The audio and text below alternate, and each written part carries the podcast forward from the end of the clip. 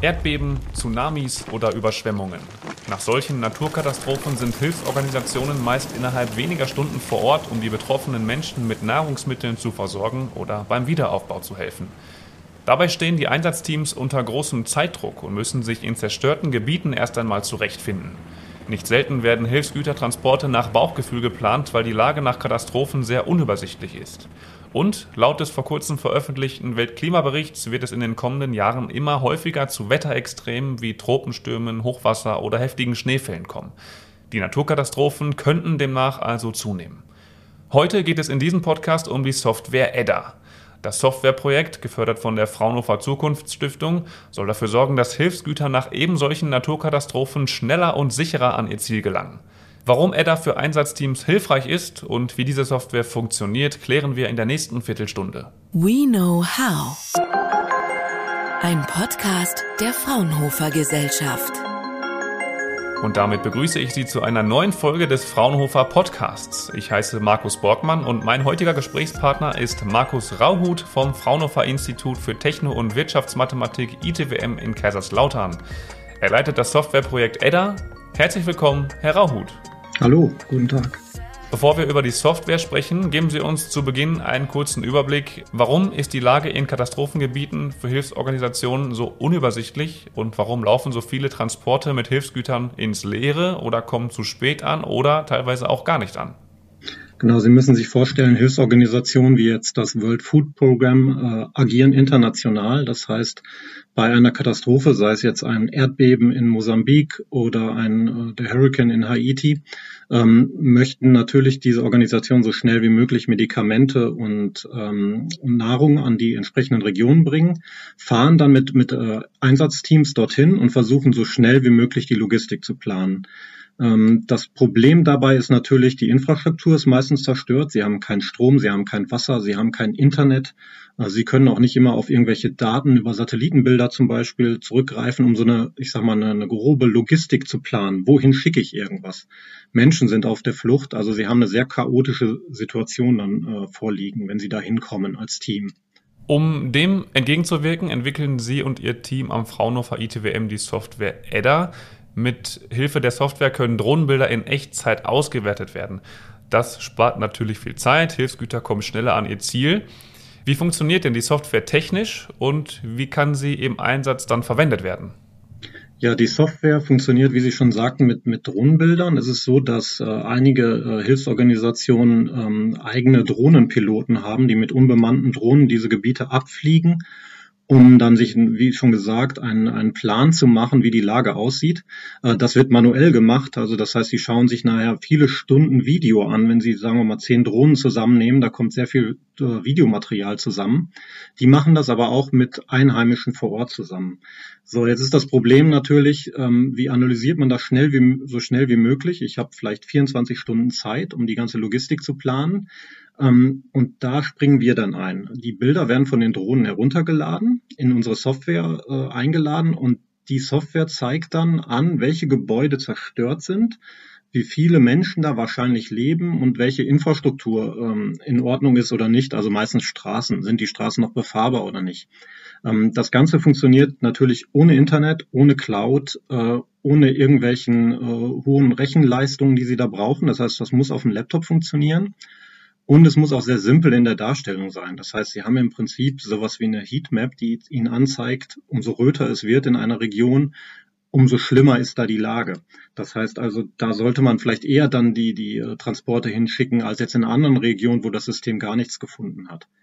Im Prinzip bekommt der Nutzer dann eine Statistik über alles, was sich in seinem Umfeld befindet. Also wie viele Gebäude sind dort zerstört, ähm, wie, wie ist der Zerstörungsgrad, das kann man auch schätzen. Und natürlich dann auch, ähm, wie viele Menschen leben da wahrscheinlich. Also da muss die Software auch erkennen, ob es jetzt eher ein Dorf ist, in dem man sehr einfach Gebäude finden kann in Drohnenbildern oder ein städtisches Gebiet. Also im urbanen Bereich haben sie halt diese großen Dächer und unter diesen Dächern leben viele Menschen. Das sind einfach viel mehr als da. Das heißt, die Software muss da auch diese Abschätzung mit beinhalten. Nun liefern die Drohnen die Bilder ja nur von oben, aber eine Drohne kann ja an sich nicht erkennen, wie kaputt ein Gebäude ist oder wie kaputt eine Straße ist. Steckt hinter der Software dann ein bestimmter Algorithmus oder eine Art Machine Learning, damit das so ausgewertet werden kann? Weil die Drohne an sich liefert ja nur die Bilder. Genau, also die Drohne macht gar nichts. Wir würden gerne direkt auf der Drohne rechnen, aber die Batterielaufzeit ist ja schon durch den Flug sehr begrenzt. Also Sie können mit so einer Drohne vielleicht 20, 30 Minuten fliegen, dann ist der Akku leer. Wenn wir jetzt noch rechnen würden auf der Drohne, dann würde, die Drohne vielleicht noch zwei, drei Minuten fliegen. Also es gibt vielleicht in der Zukunft Drohnen, die das besser können, aber die, die es jetzt im Moment gibt, die können das nicht.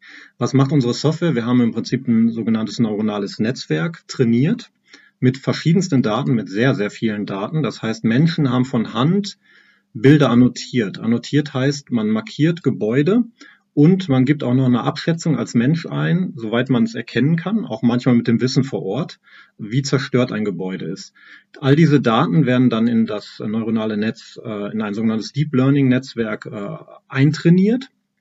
Und das System lernt dann mit neuen Bilddaten automatisch diese Gebäude zu erkennen. Diese Daten nimmt man dann wiederum, um das System neu zu trainieren. Das heißt, Sie haben da so einen Kreislauf. Mit jedem Datensatz, den Sie bekommen, wird das System besser und erkennt auch mehr.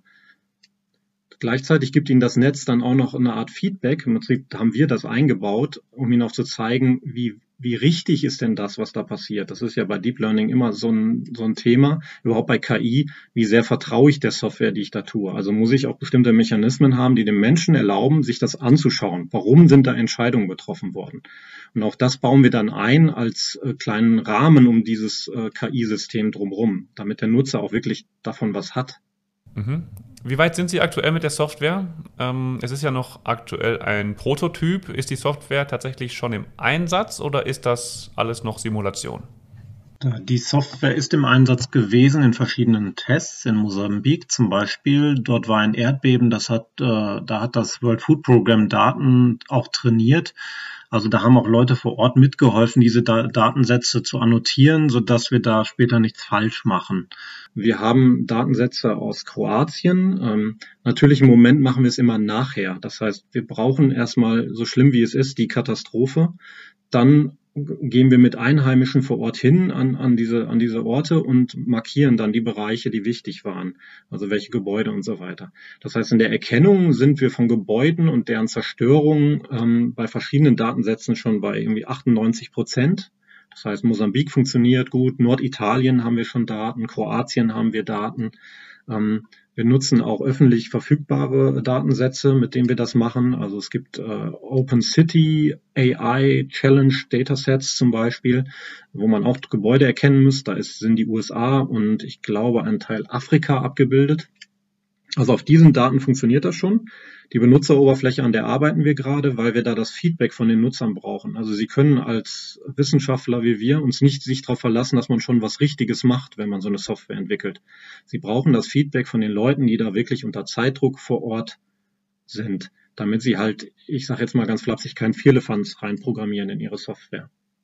Und da sind in dieser Phase sind wir gerade, dass wir dieses Feedback einarbeiten, um auch die Benutzeroberfläche wirklich klar, einfach und gut verständlich zu gestalten.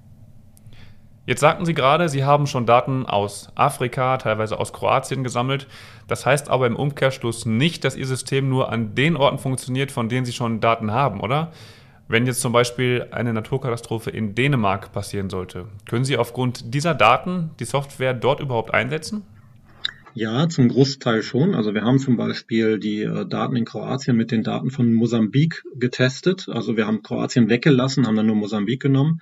Es klappt meistens, aber nicht immer. Also zum Beispiel, wenn Sie in einer geografischen Region sind, äh, die sehr, sehr unterschiedlich ist. Also sagen wir, Sie gehen in einen wüstenähnlichen Bereich ähm, und dann sind Sie in einem städtischen Bereich. Das muss einmal antrainiert worden sein. Das heißt, es ist extrem auch schwierig, auch vorherzusagen, wie weit diese Datensätze funktionieren. Sie brauchen einfach noch mehr Daten und immer wieder Tests vor Ort. Nur so können Sie eigentlich die Wahrheit feststellen, wie gut ist so ein System. Aber Sie haben schon recht gute Erkennungsraten mit Daten, die gar nicht passen zu der Region, die Sie haben. Also so stark sind diese KI-Algorithmen dann schon heutzutage. Nun sind Naturkatastrophen ja grundsätzlich unterschiedlich, Erdbeben, Tsunamis, Hurricanes, aber natürlich auch Hochwasser, wie es bei uns der Fall war und ist. Ist die Software auch in unseren Katastrophengebieten, in den Hochwassergebieten einsetzbar? Ähm, ja, man kann das dafür einsetzen. Äh, und zwar gerade zu Beginn, wenn es darum geht, ähm, den, diese Emergency Response, wie man das international so schön nennt, äh, zu gestalten, also Notfallteams hinzuschicken. Also wenn man jetzt zum Beispiel an Deutschland denkt und an diese schreckliche Katastrophe an der A, da haben sie einen Streifen von 50 Kilometern mit vielen kleinen Orten. Und da hätte unsere Software, hätten wir sie da eingesetzt, schon helfen können äh, zu, zu zeigen, okay, da muss man zuerst hin. Dass diese Bereiche sind nicht befahrbar gerade. Ähm, natürlich ist sie da noch nicht eingesetzt worden, aber prinzipiell für diese Hochwasserkatastrophen äh, glauben wir, dass unsere Software auch sehr gut einsetzbar wäre, um einfach die Teams vor Ort zu unterstützen. Was wären denn jetzt die nächsten Schritte, die Sie in der Entwicklung voranbringen würden? Warten Sie im Prinzip auf Katastrophen und setzen Drohnen dann ein, damit Sie wieder Daten bekommen, so blöd das natürlich auch klingt? Oder was genau, was sind die nächsten Entwicklungsschritte? Ähm, also zum einen haben wir inzwischen sehr viele Daten. Das heißt, wir tunen unsere Software und wir ergänzen auch unsere KI-Algorithmen mit, ich sage mal, klassischen Bildverarbeitungsalgorithmen, um, um einfach mehr aus den Daten rauszuholen, dass wir nicht so viele Daten zum Beispiel brauchen zum Trainieren.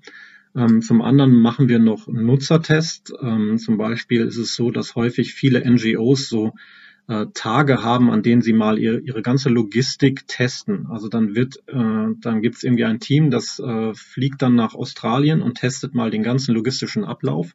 Und da werden wir auch teilnehmen. Also durch Corona war das natürlich alles jetzt relativ äh, gestoppt worden, also relativ stark gestoppt worden. Aber äh, ich gehe mal davon aus, dass es jetzt wieder anfängt. Ähm, dann sind wir gerade dabei, halt die Software halt von der Benutzeroberfläche einfach ein bisschen schlanker, fitter zu machen, zu gucken, dass es auch auf den, auf den Rechnern läuft. Und natürlich so ein paar Themen, die jetzt neu dazu kamen, auch natürlich durchs Hochwasser. Wir wollen da auch noch äh, Algorithmen ergänzen, die zum Beispiel dann äh, den Hochwasserpegel erkennen. Also solange Wasser noch da ist, kann man ja auch das detektieren und dann sagen, okay, das ist nicht befahrbar. Das haben wir jetzt noch nicht so auf dem Schirm gehabt weil meistens wir die Daten, die wir hatten, waren halt Erdbeben. Ähm, in Kroatien allerdings haben wir auch Hochwasser. Da haben wir die Daten aber so spät bekommen, dass es sozusagen nach dem eigentlichen Hochwasser war. Ähm, also mehr Tests vor Ort, würde ich sagen, ist das Allerwichtigste. Nutzerfeedback und Training der KIs. Das sind so die nächsten Schritte. Mhm.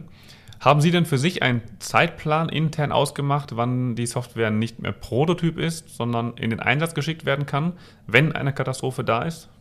Also wir wollen bis Ende des Jahres eine Software haben, die Gebäude und deren Zerstörungsgrad erkennt und die man auch mitnehmen kann auf dem Laptop, also die jetzt schon mehr als ein Prototyp ist, die vielleicht noch nicht alle Optiken, optischen Features hat, die man da so braucht. Ähm, und dann denken wir dann, dass im nächsten Schritt dann Straßen und ähm, Brücken äh, und andere Infrastruktur, dass wir das erkennen, das wäre dann eher im, im, nächsten Jahr das Thema, weil wir wollen uns konzentrieren, dass wir wirklich eine Sache sauber abschließen, dass wir das auch zeigen können, weil wir brauchen ja auch die Unterstützung von Leuten, die das einsetzen. Und ohne dieses Feedback von Personen ähm, können wir die Software auch nicht weiterentwickeln. Ähm, dazu muss man auch sagen, wir werden die auch äh, nicht kommerziell vertreiben, die Software. Also die werden, diese Software wird äh, NGOs frei zur Verfügung gestellt. Wir wollen da also jetzt kein Geschäftsmodell aufbauen in dem Sinne. Aber wir wollen natürlich schon, dass sie was Sinnvolles macht, die Software, und eingesetzt wird. Dann hoffen wir, dass Sie schnell alle notwendigen Daten bekommen, damit die Software möglichst bald eingesetzt werden kann. Mit Hilfe der Software EDDA erhalten Rettungskräfte durch Drohnenbilder innerhalb kürzester Zeit eine digitale Karte eines Katastrophengebiets. So sparen die Einsatzkräfte im Notfall wertvolle Zeit, die wiederum am Ende Menschenleben retten kann. Für all das steht die Software EDDA, die das Fraunhofer ITWM in Kaiserslautern aktuell entwickelt. Markus Rauhut hat uns Einblicke in die Entwicklung der Software gegeben. Vielen Dank für Ihre Zeit, Herr Rauhut, und danke für die Infos. Vielen Dank. Fraunhofer.